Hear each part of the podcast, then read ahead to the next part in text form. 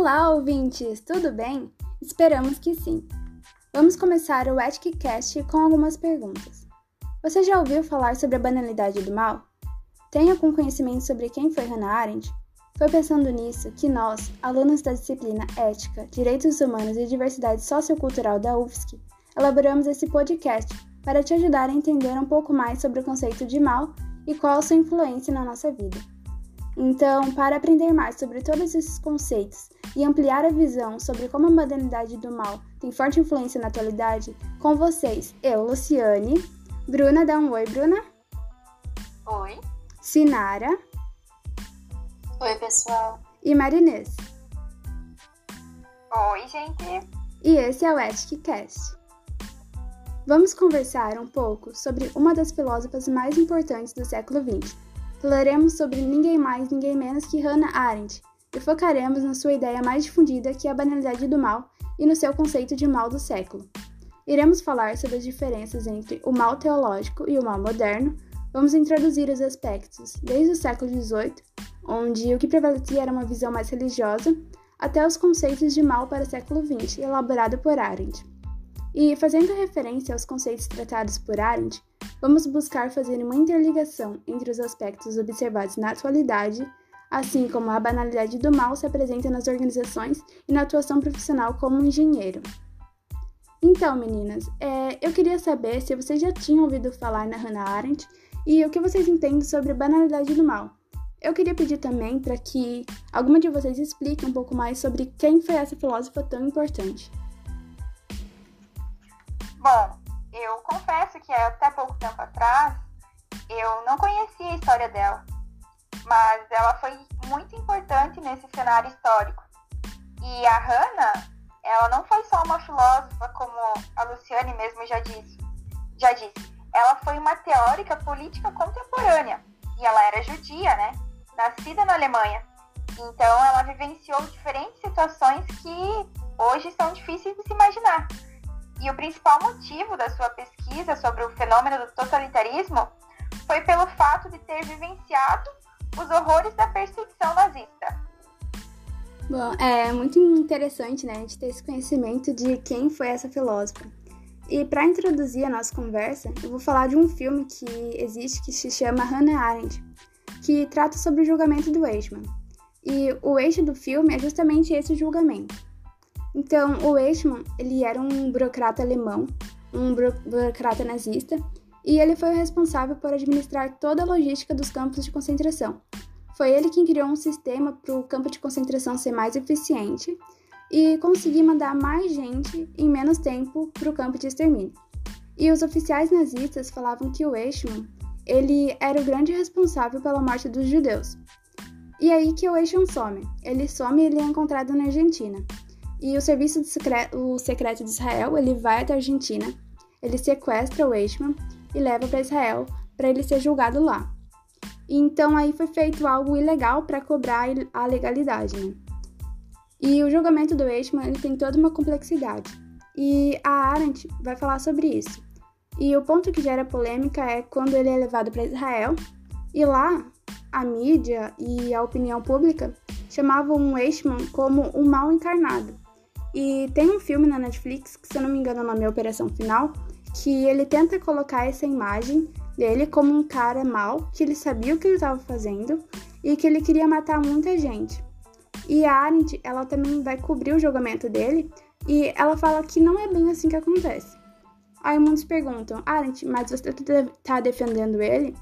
E tem até uma expressão que ela usa que é tentar entender não é perdoar. E quando ela analisa o Eichmann, ela diz que ele é um homem comum, que ele simplesmente obedecia a ordem sem pensar. Ele não fazia uma análise crítica do que estava acontecendo, ele só obedecia e acabava matando pessoas, mas ele dizia que não era responsabilidade dele, ele dizia que era apenas função dele obedecer. E nesse aspecto acusavam ele de assassino, mas ele dizia que nunca tinha matado ninguém. Aí diziam para ele bem assim: é, você mandou tantas pessoas para morte, você até fez um sistema para agilizar tudo isso, todo esse processo. E ele concordava, sim, eu realmente fiz um sistema para agilizar o processo. Mas perguntava, mas por que, que você fez isso? E ele dizia, eu fiz isso porque eu sou um bom trabalhador. Então, ele tinha uma certa consciência é, da sua culpa, mas ele não era um assassino que estavam formando. E nesse ponto, a Arendt ela fala do problema do Eichmann. Ela diz que o problema dele é um problema que foi instaurado no mundo do século XX, que é quando uma pessoa tem a capacidade de tomar atitudes sem refletir moralmente sobre elas. Então, o problema ele não era uma ação maligna deliberada. É isso que ela chama de banalidade do mal, que é a capacidade que algumas pessoas têm de cometer atos ruins sem nem mesmo refletir sobre isso. Então, quando chega no fim do dia, a pessoa ela vai conseguir dormir tranquila por não ter feito nada de errado. Então, a Arendt fala que o Eichmann, ele representa todo esse fenômeno. Confesso que eu não cheguei a ver esse filme não, mas parece ser uma boa referência para conhecer melhor, né? E a história, né, de alguém tão importante como ela foi. É, eu assisti esse filme, mas eu também não conhecia antes de, da disciplina de ética na faculdade. Mas o que mais me surpreendeu em Hannah foi a tentativa de analisar o julgamento de Eichmann de forma tão imparcial, observando os fatos, sendo que ela tinha todos os motivos para vê-lo como a personificação do mal. Então, eu ainda não tinha escutado a história de Hannah Arendt antes das aulas da professora Marilise e nem do filme que a Luciane citou, mas confesso que fiquei bastante curiosa em saber da história de vida de Hannah e por isso fui pesquisar um pouco sobre a mesma e sobre o conceito de banalidade do mal. Na minha opinião, todos cidadãos podem cometer atitudes que são vistas de maneira ruim, mas acredito que nós precisamos nos questionar e ter capacidade de sermos críticos em situações desagradáveis, não atacando de a, no a nossas atitudes e a dos outros. Foi a Hannah Arendt quem criou o conceito de mal para o século XX.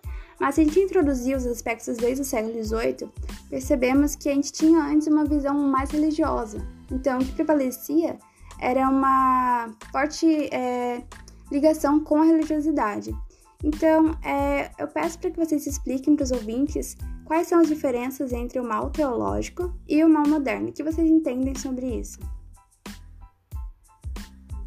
Bom, pelo que eu sei, para a Hannah, o mal é comum em si, sem nenhuma profundidade.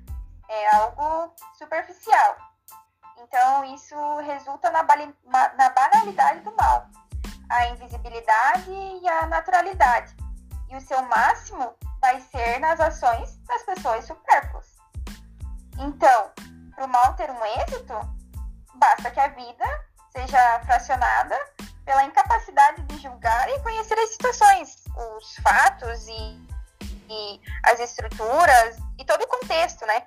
Então, por isso, aqueles que se permitem questionar e duvidar e conhecer e ter uma profundidade, um senso crítico, poderá romper esse ciclo da perpetuação da banalidade do mal, que é o que tudo indica, né?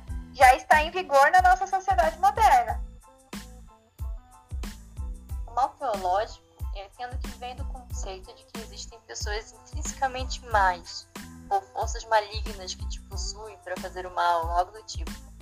Mas Arendt entende que nenhuma pessoa é completamente má, completamente boa. Assim, pessoas normais podem realizar atos, atos cruéis. E um exemplo disso é o filme A Onda, que relata a história de um professor que propõe aos seus alunos a criação de um grupo com, regras rígidas de disciplina. E eu não vou dar spoiler, né? Mas uh, os integrantes desse grupo, eles se tornam opressores em relação àqueles que não pertencem, não pertencem àquele conjunto. O mais intrigante e assustador é que esse filme foi feito com base numa história real. Tem até um documentário onde os participantes relatam os acontecimentos. E um deles diz que, pelo estado de lealdade ao grupo em que eles se encontravam, depois de passar por aquelas situações todas, ele consegue ver que seria capaz de realizar a barbaridade naquela época. Assim, é bem louco pensar que estamos sujeitos a isso, né? Mas infelizmente a gente está. É, e o sentimento de pertencimento de grupo e o cumprimento cego de ordens de pessoas com cargos superiores, por exemplo, pode levar uma pessoa a deixar a razão de lado e seguir as ordens como deveres para que no final você tenha um sentimento de dever cumprido e aceitação pelo grupo. Concordo com o que as meninas falaram. Muito importante salientar essa questão que as pessoas necessitam integrar a um grupo para fazer as vontades de outras pessoas que acham ser superiores com os demais, agindo de forma muitas vezes errada, sem ao menos pensar e ver que aquelas atitudes são ruins para os outros e para você mesmo. Outro ponto interessante seria que, pelo que vivemos hoje, o presente, há uma certa proliferação do mal moderno presente, pois, com a correria do dia a dia, agimos de maneira superficial, sem pensar e sem se colocar no lugar de outras pessoas. Criticamos as atitudes de outros sem ao menos ver nossa postura perante determinadas ações. Realmente é lamentável e triste. É, é muito bacana mesmo ver essa visão que a Sinara trouxe de falar um pouco mais do presente, porque é interessante como existem diversos pontos nesses conceitos que podemos interligar com a nossa atual realidade. E eu queria saber se vocês têm algo mais para acrescentar sobre esses impactos, sobre esses conceitos no nosso cotidiano. É, um fato interessante a se pensar é a respeito de como essa banalização do mal está tão próximo da gente, né? Acho todos os dias à violência, seja pessoalmente ou noticiários. E é assustador pensar que a gente, de certa forma, se acostuma a ver essas situações. Antes mesmo de ligar a televisão, a gente sabe que vai ver violência. Mas por que não temos essa força de encarar frente a frente todas as injustiças e violência que vemos? A gente pode até se indignar na hora que a gente vê, né? Mas depois que a gente desliga a televisão, depois de um tempo, já não, não afeta tanto a gente. Será que é porque a gente sabe que amanhã a gente vai ver outro caso semelhante de novo, né? Vai se repetir, como se todo dia tem um caso de violência na televisão, né? Será um método da gente proteger a nossa saúde mental? Mas o que a gente pode fazer para mudar isso? Eu não sei as respostas, né, para essas perguntas. Talvez acho que ninguém tenha essas respostas. Mas de qualquer forma, acho que a gente está sendo cruel ao negligenciar tanta violência que a gente vê no dia a dia. Sim, é exatamente isso. A todo momento, né, a gente está diante dessas situações. E que na hora a gente pode se indignar mesmo. Mas em pouco tempo acaba no esquecimento e não tomamos atitudes necessárias para mudar essas diversas situações de injustiça que temos hoje em dia.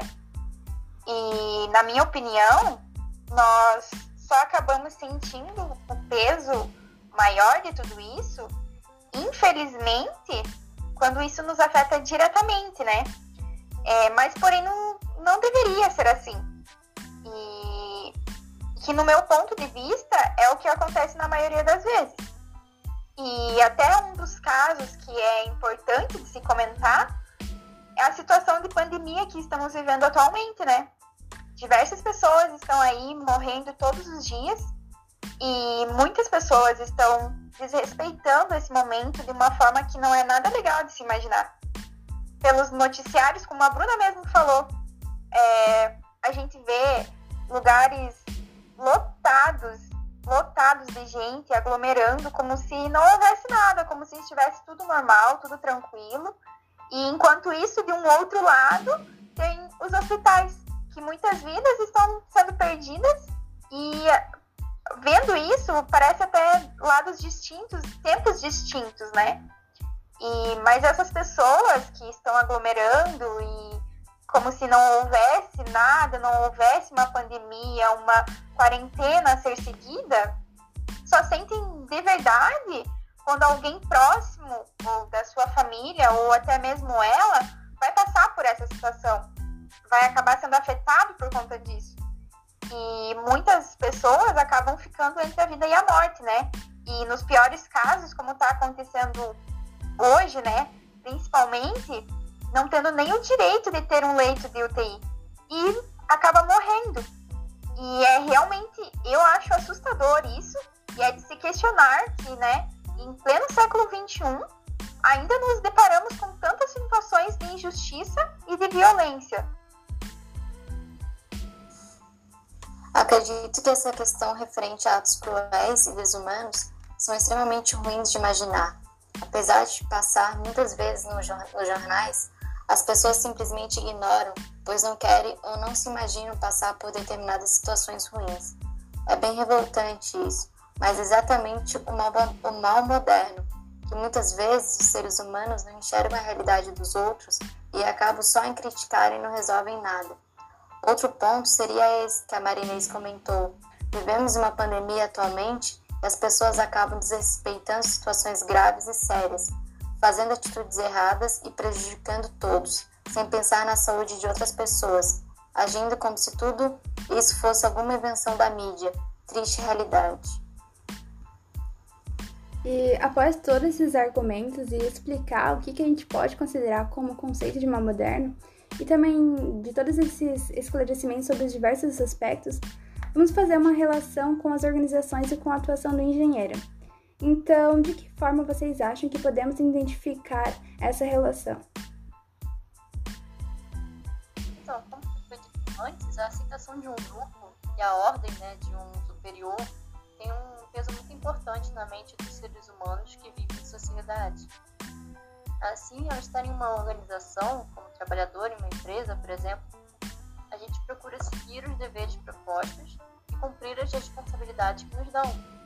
Assim, apesar de manter a disciplina, nós, como engenheiros, devemos ter sempre a consciência de que, além de integrantes da empresa, somos seres humanos e temos nossos deveres para com a humanidade. Então, devemos manter o nosso pensamento crítico, considerar as consequências de nossas atitudes, de modo que a gente se questione quais ordens de fato nós devemos cumprir. Concordo com a Bruna. A nossa graduação e a profissão que tem grande relação com tudo isso, né? E até o mesmo cargo que a gente vai tomar futuramente. É, pode ser como um empreendedor, ou então como funcionário de uma empresa, como a Bruna mencionou. Em ambas as posições, devemos ter a mente bem aberta para todos os casos e com um posicionamento crítico diante de diferentes situações que a gente terá que enfrentar, né? Em qualquer empresa ou, enfim, em qualquer lugar onde estaremos é, rodeados de pessoas e trabalhando com elas, né? E por isso nosso senso crítico e nosso modo de pensar é tão fundamental. É, eu realmente, é, eu faço de, da palavra de vocês as minhas, porque eu também acho isso. E eu acho que é fundamental a gente sempre manter um senso crítico e manter os valores éticos também acima de tudo, né? Porque quando existe uma separação dos valores éticos, que são individuais, por causa de um comportamento duvidoso que ele é assumido de uma forma sistemática pelas organizações, eu acho que é nesse ponto, justamente nesse ponto, que o mal torna-se banal. E tem até uma famosa frase que diz o seguinte: o poder ele corrompe, e o poder absoluto ele tende a corromper de forma absoluta. Então, é, o poder ele pode acabar causando uma mudança de comportamento e ele vai acabar desviando os valores e as dimensões éticas. E isso vai acabar se tornando um fenômeno de grupo. Então, é justamente nessa tolerância e vai ser justamente nessa banalidade que vai se encontrar o problema da sociedade nesse nível empresarial.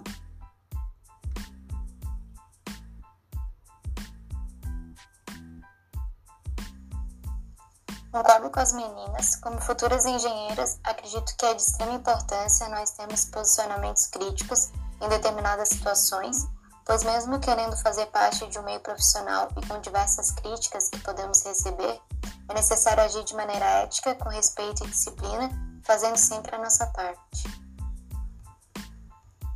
Bom, é, então esperamos que tenham aproveitado a nossa conversa e que tenha servido para se aprofundarem um pouco mais sobre o assunto e também despertar uma curiosidade para vocês buscarem entender um pouco mais sobre quais são esses impactos desses conceitos no nosso cotidiano. Então, assim concluímos o nosso EthicCast. Nos vemos na próxima. Se cuidem!